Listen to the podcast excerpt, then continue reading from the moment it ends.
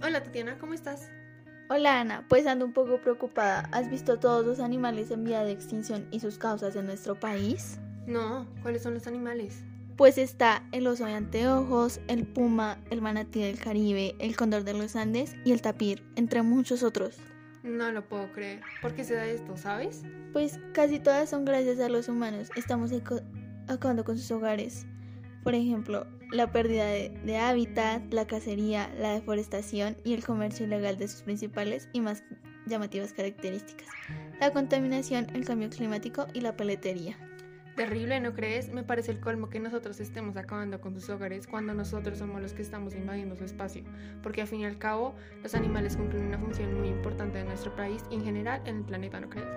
Sí, cierto, tienes razón, deberíamos dejar de preocuparnos solo por nosotros y empezar a pensar más en los seres con los que subsistimos. Además, deberíamos cuidar nuestra biodiversidad endémica,